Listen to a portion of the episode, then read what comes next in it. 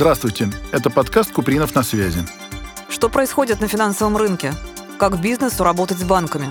В каждом выпуске обсуждают исполнительный директор Московского гарантийного фонда Антон Купринов и его гости.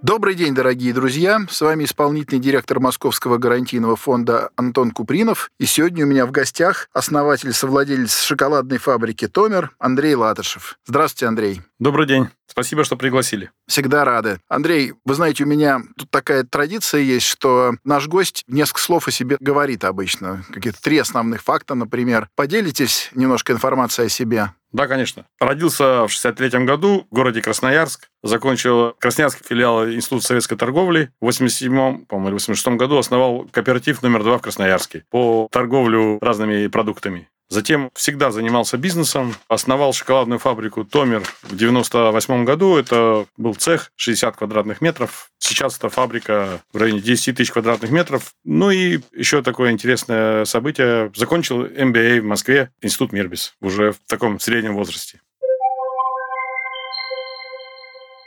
А в шоколадный бизнес вы пришли естественным путем, поскольку занимались торговлей и просто решили, что это вам интересно. Да, наверное, как все, как Каркунов и многие другие. Сначала в 90-е привозили шоколад из-за границы, потом увидели, что он оказался не шоколадом, а кондитерской плиткой. И все это осознали, ну и начали постепенно-постепенно производить. И так и остался много лет вот в шоколаде и политый шоколадом, так сказать, сверху.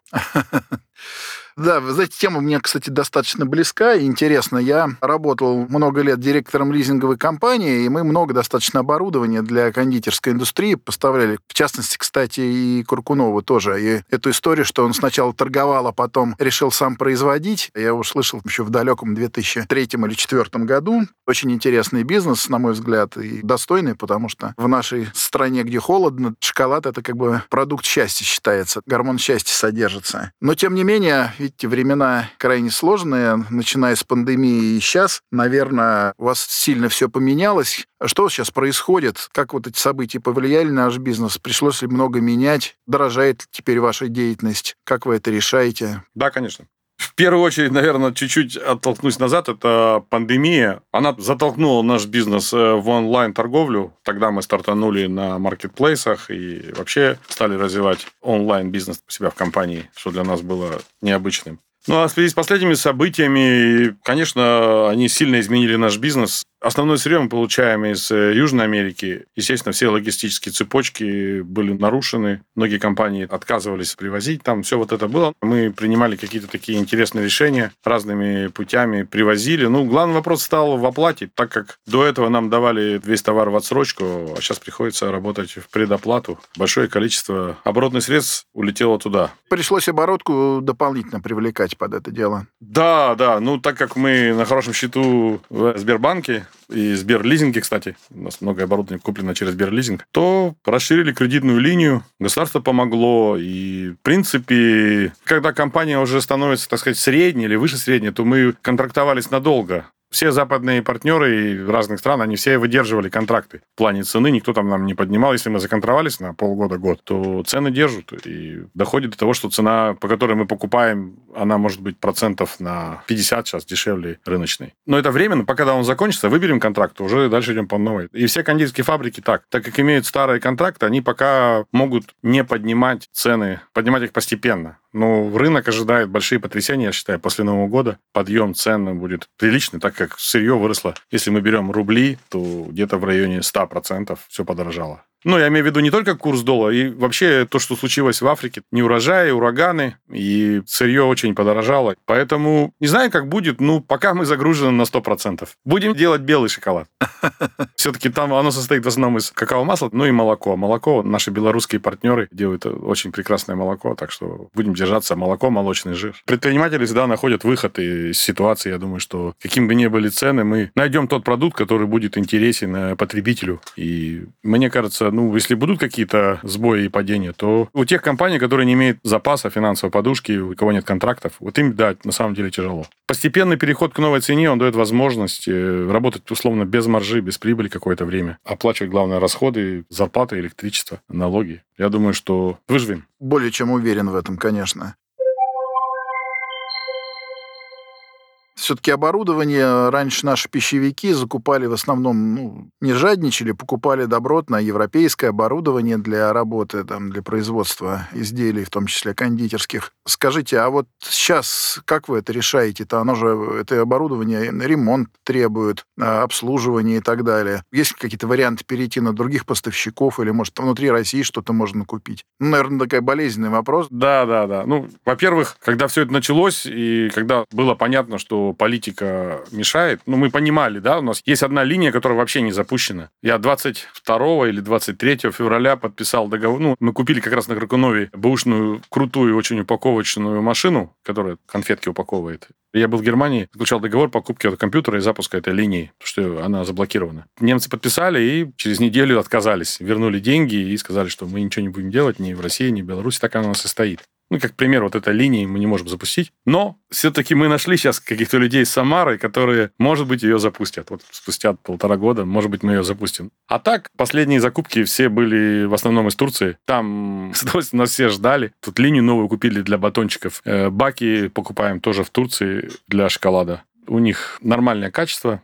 И упаковочные тоже сейчас две машины купили там в Турции. Будем работать, учиться, работать на этом оборудовании. Просто, да, на западном оборудовании, наверное, меньше надо было инженеров, меньше надо было обслуживать, но на турецком чуть больше надо людей, чтобы за ним следили, и оно, может быть, где-то будет э, ломаться. Ну, ничего страшного, я думаю, справимся и на турецком. Хотя мы успели купить новую суперсовременную итальянскую линию, уже привезли ее через год после начала СВО, смогли, успели привезти ее, как-то вытащили, привезли, растаможили, получили лизинг на нее, и думаю, что все будет нормально. А то, что вы задали вопрос по запчастям, да, когда это началось, я упустил. Да, мы через Турцию купили очень много запчастей. Ну и сейчас, наверное, есть параллельный импорт, просто дороже все. Наши предприниматели никогда не сдаются, находят решение этих вопросов.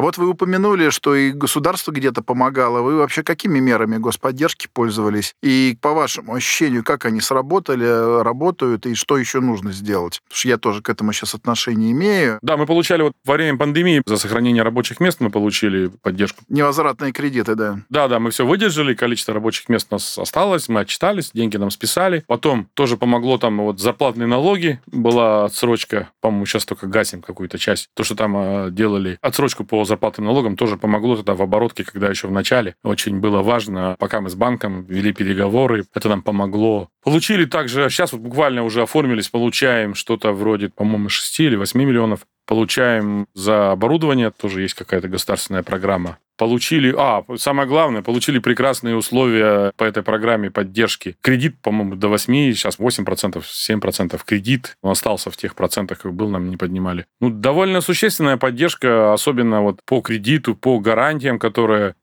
малому, среднему бизнесу государство гарантирует вот эти кредиты, очень сильно помогает. А самая главная поддержка, я считаю, для нас лично, это мораторий. Это самое главное для нас, что нас стали меньше тревожить, у нас больше люди занимаются своими делами, бизнесом, не подготовкой к проверкам. Ну, как это приходит письмо, но мы готовимся, делаем все. Мне кажется, более с человеческим лицом стали относиться к предпринимателям, э, даже вот э, контролирующие организации, и как-то понимают, наверное, это, стали понимать, что все-таки мы та курочка, которая несет золотые яйца для страны в виде налогов. Вот это, наверное, самая главная поддержка, что все все-таки стало меньше контролирующих проверок. Мы еще и оформляем ипотеку вот эту промышленную. Мы строим новый склад, и нам... Ну, эти деньги выделены, сейчас просто мы должны утвердить проект, ну, и по проекту уже будут нам оплачивать эту стройку. Я думаю, уже в конце года начнем строить склад и используя 20% своих, и вот 80% поддержка, промышленная ипотека, насколько я помню, по-моему, по 5% годовых. Склад, который находится рядом с производством, это не просто склад, это огромное количество экономии сотрудников, транспорта,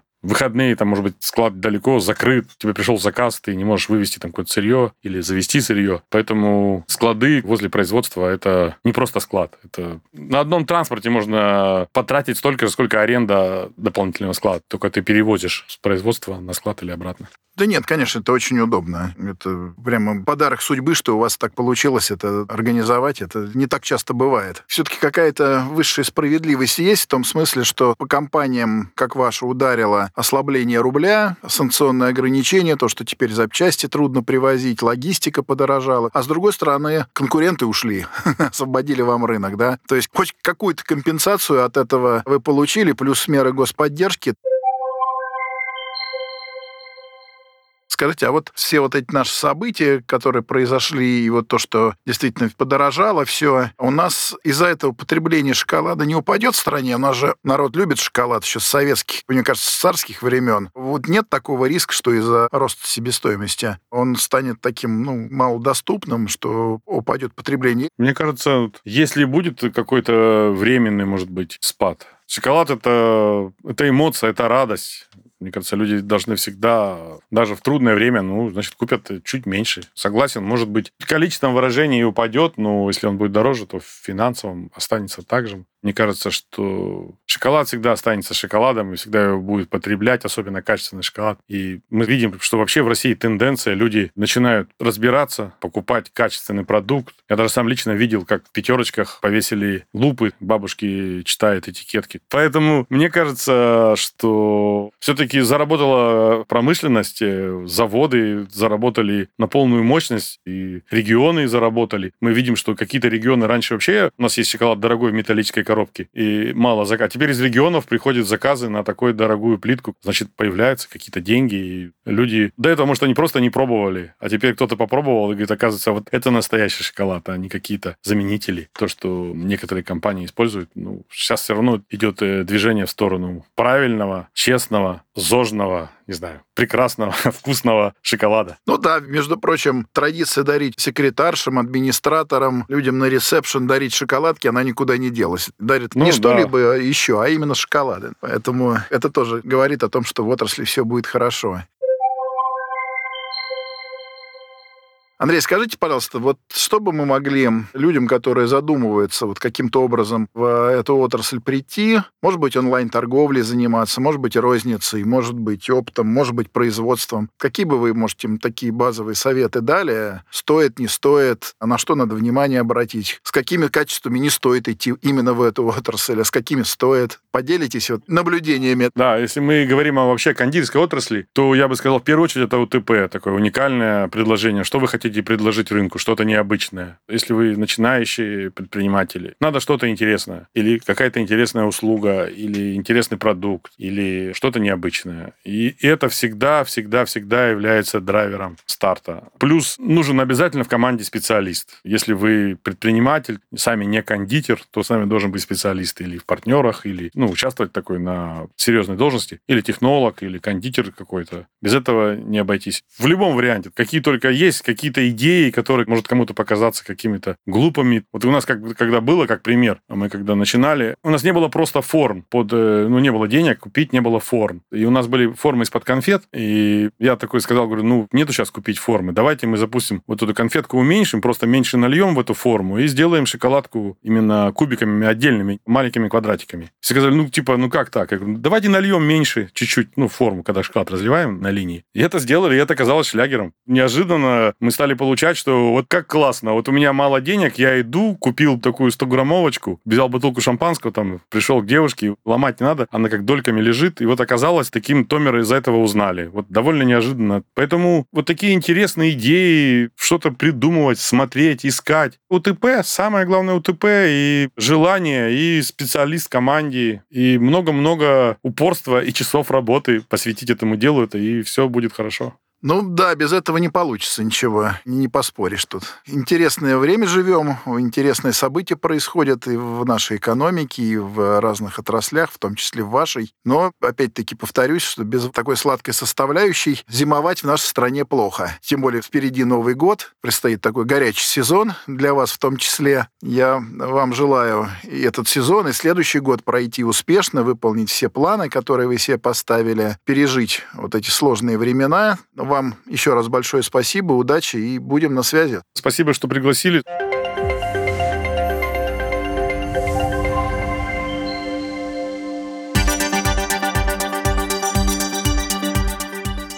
Где предпринимателю найти деньги на свой проект? Что происходит на рынке кредитования? Как компания малого бизнеса достичь финансового успеха? Реальные кейсы и профессиональные эксперты в моем подкасте «Купринов на связи». Подключайтесь, подписывайтесь и будем на связи.